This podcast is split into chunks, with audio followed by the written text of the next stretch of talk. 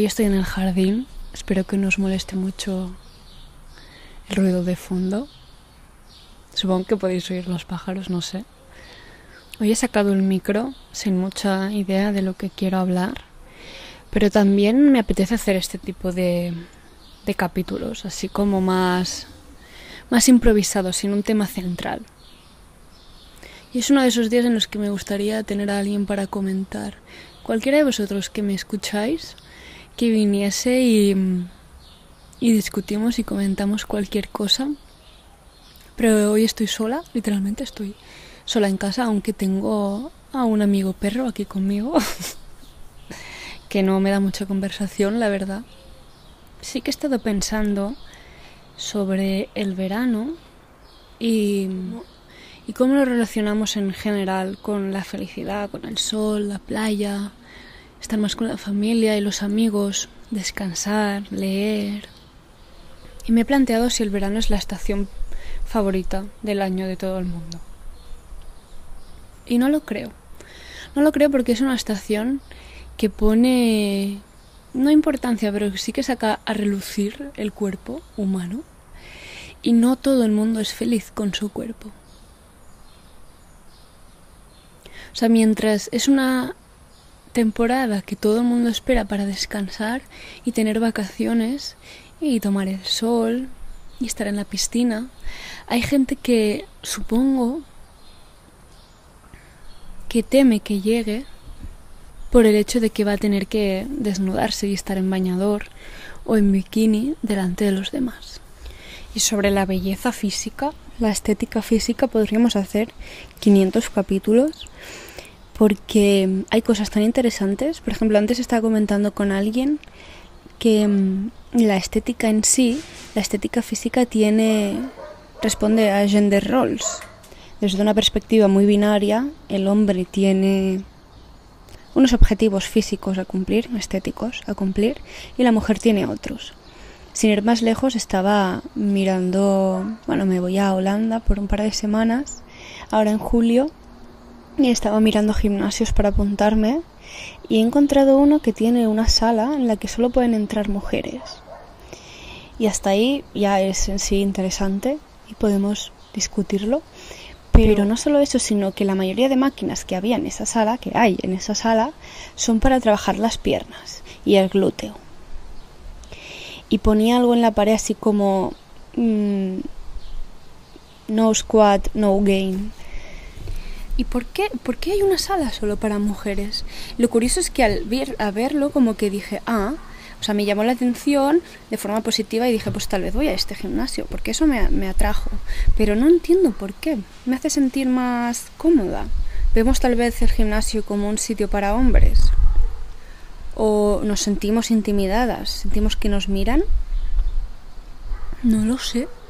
No sé por qué. Además yo considero que estoy fuerte y que tengo bastante conocimiento del, mundo del fitness y de las pesas.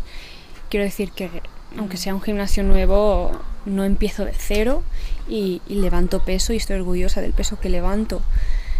¿Por qué, ¿Por qué me siento más cómoda al ir solo a una sala de mujeres? ¿Y por qué en la sala de mujeres hay mayoritariamente máquinas para las piernas y el glúteo? Y también me pregunté cómo, cómo, cuál es el orden exactamente. Es decir, la sociedad quiere que las mujeres tengan unos glúteos grandes y fuertes y entonces los gimnasios responden a esa imposición y entonces ponen máquinas para los glúteos o, o son las mujeres que piden máquinas para los glúteos a fin de poder responder al, al estándar de belleza que la sociedad impone.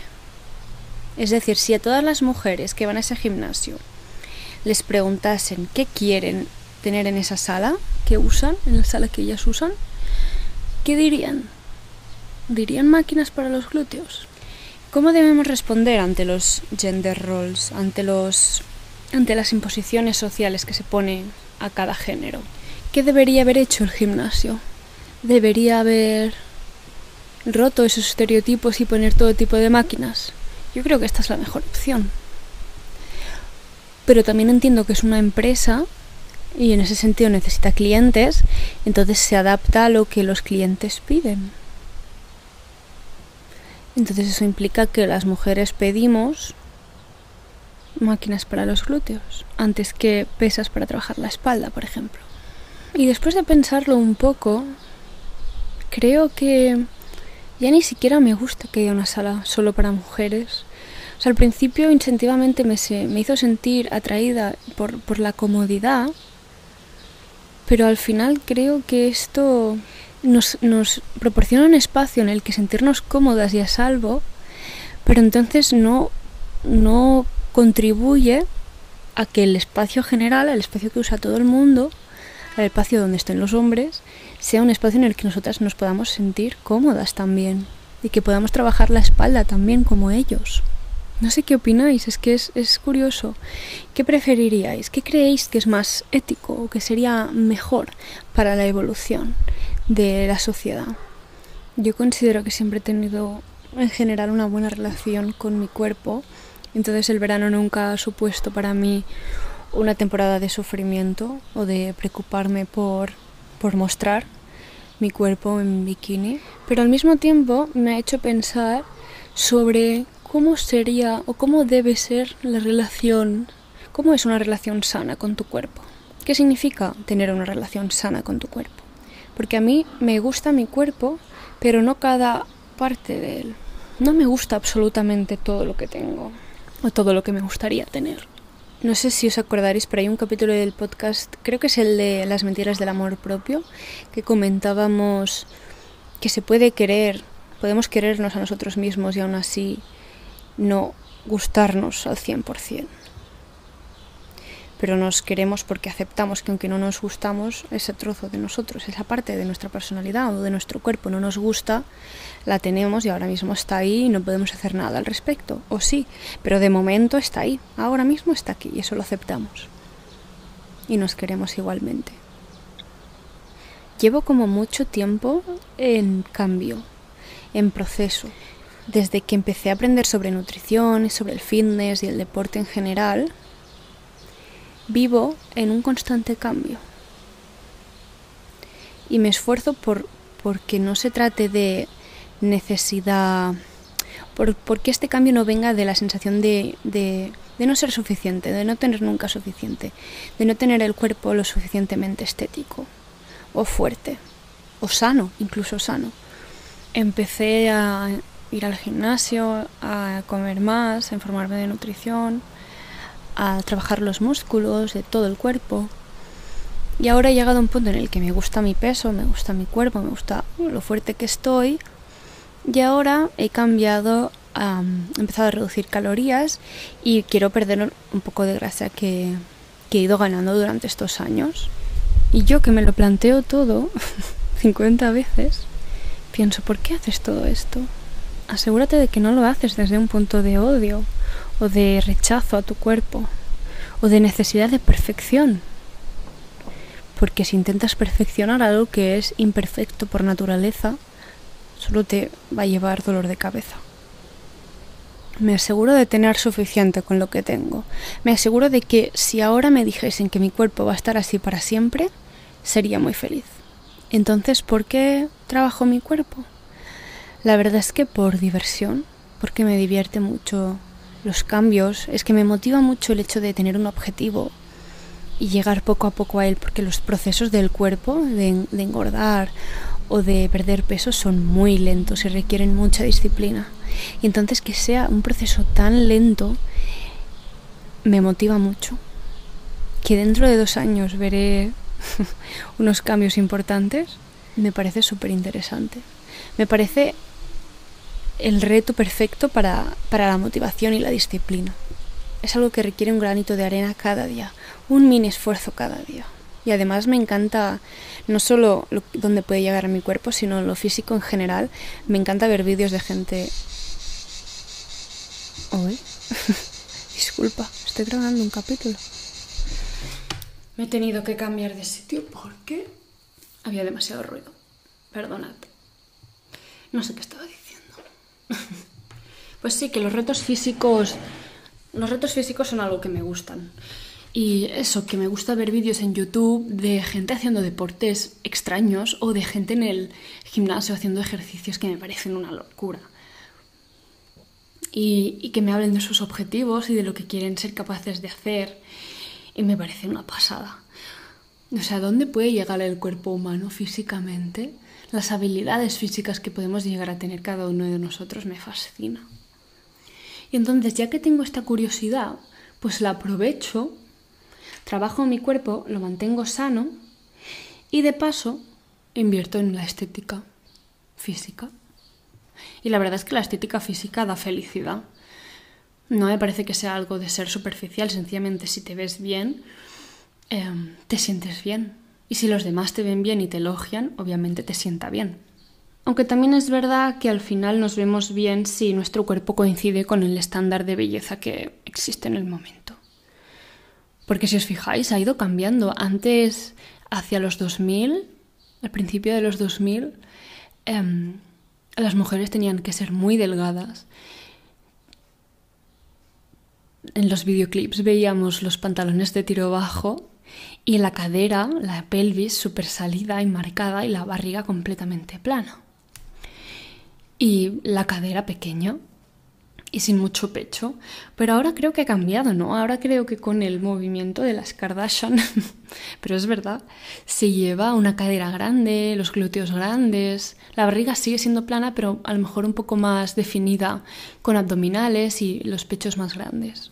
Y lo que me he encontrado, que me ha parecido súper curioso ahora, es que ahora estoy fuerte de las piernas, tengo unos glúteos más fuertes, más grandes, que, cuando, que hace 3-4 años.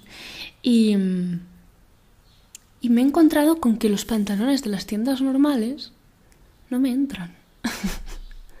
Pero es curioso, ¿no? Porque la, la talla ideal, el 90-60-90, la talla ideal que es la 38, entre la 38 y la 40, ¿no? 36, 38, 40.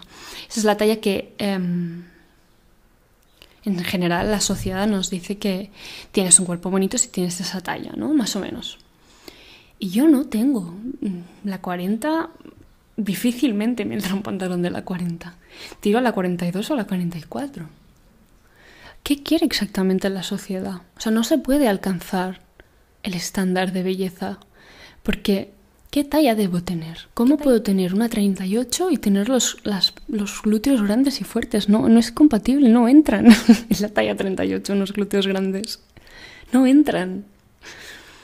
Y lo que me parece también muy curioso es que aunque no trabajes la espalda, aunque no trabajes los brazos, cuando levantes 60 kilos para entrenar los músculos del glúteo y las piernas, los brazos se ponen fuertes, la espalda se pone fuerte. Al hacer mm, Romanian deadlifts, al levantar peso muerto, trabajas la lumbar, trabajas la espalda, trabajas los brazos al levantar peso, aunque sea mover las mancuernas de un sitio al otro. Se definen los músculos. Es un, es un peso muy grande. Al final los músculos responden. Y claro, te crece la espalda, se define la espalda, tienes los brazos fuertes, pero eso no es femenino. Tienes que tener los glúteos grandes y la espalda finita, la cadera finita, tener una 38 de cadera, eh, pero el glúteo grande. es imposible. Os lo comento porque si hay alguien que le gustaría, lo siento, pero es que es, imposible. Y te, te hablo desde mm, una persona que siempre ha tenido un cuerpo bastante normativo, siempre ha, no ha tenido nunca el problema de de alejarse mucho del estándar de belleza y de ser criticada por ello. Al contrario, en ese sentido he tenido bastante suerte porque no he sufrido al respecto. Pero ahora que estoy más grande, en general, todo mi cuerpo es más grande, y tal vez desde fuera dirías, ojalá tener ese cuerpo, te digo que no cumplo el estándar de belleza. No lo cumplo, y es imposible que llegue a cumplirlo. Mi espalda es demasiado grande, mis hombros son demasiado fuertes. No me caben los pantalones de las tiendas normales. Y si me entran de, la, de las piernas, me van grandes de la, de la barriga, me sobra de barriga. Y si en la 38 no pasa de las rodillas. Estaba de vacaciones con un par de amigas un fin de semana que nos fuimos a Francia y entramos a una tienda a comprar ropa de segunda mano, a ver qué había. Y me cogí no, no exagero, ellas lo saben, todos los pantalones de la tienda, porque no, mi ropa ya no me entra. Y me los probé todos, ni uno me cabía. lo que quiero decir es que a lo mejor esta sensación de insuficiencia, de no tener el cuerpo perfecto, lo tendremos para siempre. Así que como lo tenemos para siempre, ya más vale abandonarlo hoy. Sí que es cierto que hay una tendencia ahora de aceptar las diferentes, los diferentes cuerpos que existen. Si os fijáis en los anuncios, los anuncios yo creo que han cambiado muchísimo, em, tanto de bikinis como o incluso de, de maquillaje, que las, las chicas, las modelos que salen son de distintas razas e incluso tamaños. Algunas son más delgadas y otras tienen cuerpos bastante grandes. Y aquí también entra la polémica. No sé qué pensaréis, espero que no ofenda esto a nadie, pero mm, yo estoy súper a favor de aceptar todas las formas de cuerpos, porque cuerpos hay miles, formas de pechos, formas de glúteos, formas de barrigas, hay, hay millones. Pero también es cierto que he visto algún anuncio con una persona con sobrepeso, con una chica con sobrepeso, en una marca de ropa. Y no es lo mismo que tener curvas y o ser una chica grande. No es lo mismo porque el sobrepeso un poco de sobrepeso no creo que sea un problema, pero el sobrepeso en general puede ser un problema para la salud. Y mm, no sé hasta qué punto, espero de verdad, no, es que es un tema delicado, espero no ofender a nadie, pero no sé qué pensaréis. No sé hasta qué punto está bien que normalicemos un cuerpo que no expresa salud, que no es sano.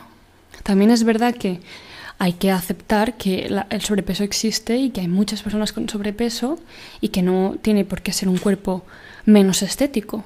De hecho, no es un cuerpo menos estético, no debería serlo, no deberíamos considerarlo como tal. Pero el hecho de aceptar hasta tal punto de que hay personas con sobrepeso, tal vez nos lleva a normalizarlo cuando es algo que no es sano. O sea, está genial que veamos que existen cuerpos más grandes y más pequeños, pero siempre teniendo en cuenta que hay un, factor que es la salud y que es importante. Pero obviamente em, esas personas se merecen tener sus, referentes y sus, su, su ropa, obviamente, ropa que les entra y que les haga sentir bien y que se sientan cómodos y cómodas. Pero al mismo tiempo no sé cuál es la responsabilidad de las empresas al momento de buscar modelos y personas que representen la marca que muestren cuerpos de baja salud. No sé, es un tema delicado. No sé qué pensaréis. La verdad es que este capítulo son más preguntas mías que tengo, preguntas sin resolver y preguntas que os animo a pensar y a darle un par de vueltas no tanto respuestas. No os vengo a salvar la vida en este. Lo siento, no os vengo a dar ninguna teoría que os arregle los problemas. Quiero que sea el verano de los cumplidos. Quiero que todos los que me estéis escuchando os paséis el verano haciendo cumplidos a los demás. Em, siempre desde el respeto, obviamente, y nada desagradable, por favor. No hagáis cumplidos desagradables a nadie por la calle, gracias. Pero a los que queréis, si estáis en la piscina, si estáis en la playa, podéis hacerle un cumplido. No hace falta que sea sobre el cuerpo en concretamente, sino decirles que están guapos, que se ven bien, que eso les queda genial. Creo que el cuerpo puede dar mucha felicidad, que podemos comer gracias al cuerpo y podemos hacer deporte y disfrutar y caminar y ver sitios y visitar países. Podemos ser muy felices gracias al cuerpo pero también nos puede traer mucha pena y mucho sufrimiento, mucho malestar y mucha falta de aceptación hacia nosotros mismos, incluso asco hacia nosotros mismos. Os animo a que amáis vuestro cuerpo. Puede que no os guste al 100% y eso está bien, es normal, pero os animo a que lo queráis, a que le apreciéis, a que le agradezcáis todo lo que hace, porque si os fijáis ahora mismo mientras me escuchando te está latiendo el corazón, y es de agradecer que lo haga. Hacedle un cumplido a vuestro corazón. No os ha fallado nunca, o al menos no del todo, porque si no, no estaríais aquí. Siempre está ahí para vosotros, sigue latiendo por ti. es cursi, pero es verdad. Puede que te haga sufrir tu cuerpo alguna vez. A mí a veces me hace sufrir mi cuerpo. No lo adoro todos los días al 100%. Y es normal. Hay días que me siento demasiado delgada, hay días que me siento demasiado gorda. en general lo adoro. Estoy muy orgullosa de lo que he conseguido, pero también es verdad que la mente humana es una montaña rusa. Pero lo que sí hago es agradecerle que exista. Y le digo que aunque a veces me apetezca cambiarlo, y aunque de hecho lo estoy cambiando yo constantemente desde hace cinco años, le adoro tal y como es. Y que ya es suficiente. Y que desde el día que nació es suficiente. Y que es perfecto dentro de toda su imperfección, dentro de todas sus partes menos estéticas, dentro de sus pelos, de sus arrugas, de sus estrías y de la celulitis. es precioso. Es increíble. Así que hagamos este verano el verano de los cumplidos, el verano del cariño hacia el cuerpo y del agradecimiento. Y os deseo una super semana de principios de julio y, y un super verano. Venga, hablamos pronto.